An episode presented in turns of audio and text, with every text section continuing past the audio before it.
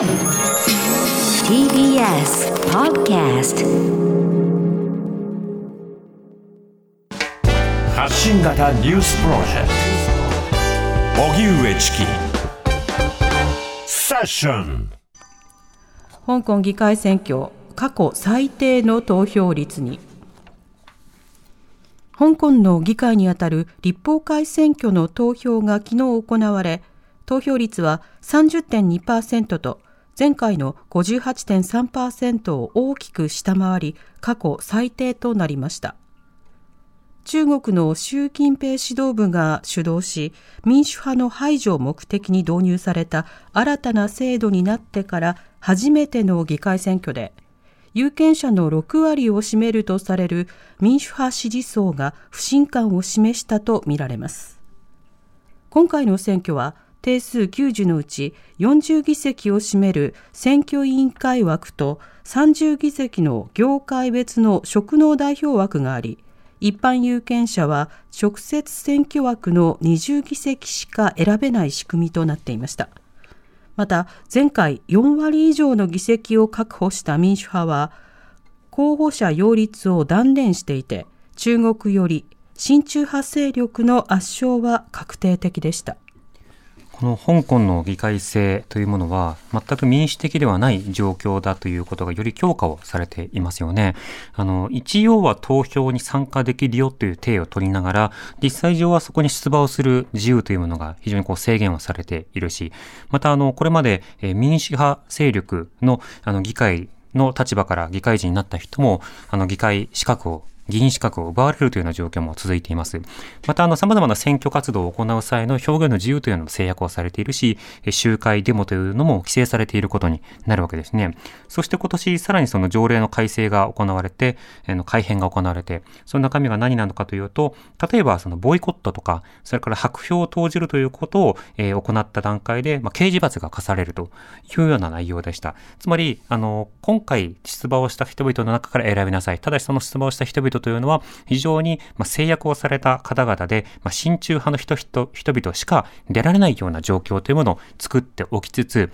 その選挙に対して参加しないようにしましょうと呼びかけたらそれは違法ねというような格好で実際に逮捕者も出ている状況というのがあるわけですね。だからそのボイコットも呼びかけられない。そしてその白票を投じるということもあの呼びかけが許されないというような状況の中で行われた選挙。だからこそ唯一できる選択肢というのは投票に参加をしない。つまり投票率を下げるというある意味では、まあ、社会的運動というか、まあ、静かな、まあ、声の形というものが今回の投票率に現れているわけです。つまり、この投票率の低さというのは、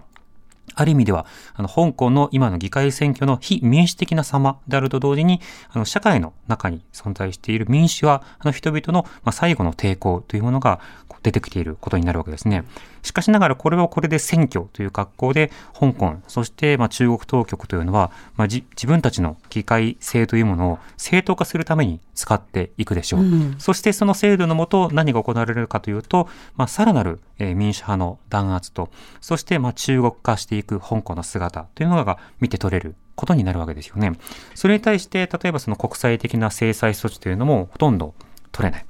また、あの、様々なメディアを含めて、そうした実態というものを取り上げ続けることも、とても重要視されているわけですけれども、しかしこのように取り上げ続けたとしても、その流れが止まるようなものではないということになっているわけですよね。また、あの、今後、例えば議会、選挙というものがどういうふうになっていくのかというと、もうこのような状態がもうノーマルになっていく。これこそが香港の一つの普通の風景にどんどんなっていく。だからそれから、あの、議会選挙が行われるたびに、また民主派の方はもう出られないし、まあ、あの、例えば投票率が低いし、でもあの、もしかしたら、例えば中国当局とかがこうしたような事案を含めた上で、投票率が低いということが宣伝の材料にされてしまうのであれば、その投票の意味というものを何とか変えるために、投票を例えば義務化するのかとか、まあ、投票のその数字のあり方というものを、まあ、再吟味するのか、どう出てくるのかわからない予測はできないですよね。あの、本当にネガティブな結果で民主性、民主主義に対する圧倒的な後退というものが今この世界の中で起き続けているというような状況が浮き彫りになっているわけです。はい、このようにそのいろいろなその運動に対する弾圧であるとか国際的な非難があったとしても、やはりその非民主的な動きというもの、そして中国当局による弾圧というものが次々と進んでいく。中国はね、その北京オリンピックに対する外交ボイコットの論点もありますし、またウイグルに対するその弾圧、人権侵害の問題も抱えている。そして当然それに対して国際的な非難というのは高まってはいるけれども、今のところそうしたものに対して方向転換の姿勢というものは見せていないわけですよね。ただその、こういったような声を、まあ、叱るべきタイミングで上げ続けることによって議題設定し続けていくこと、そのことによって、例えば中国が経済的な曲がり方に立ったタイミング、あるいは安全保障上の衝突というものを避けたいというような状況になったタイミングで、そうした問題について、さて、席にテーブルに座ってくださいというような状況をどこまで維持できるのか、それはそれでとても重要なことになるわけですね。この非民主的な状況が生まれたという背景を、まあ、社会的に共有した上で、そうしたような圧力、あるいは抗議というものを上げ続けていくこと、それ自体はとても重要であることは変わらないのかなと思います。荻上チキ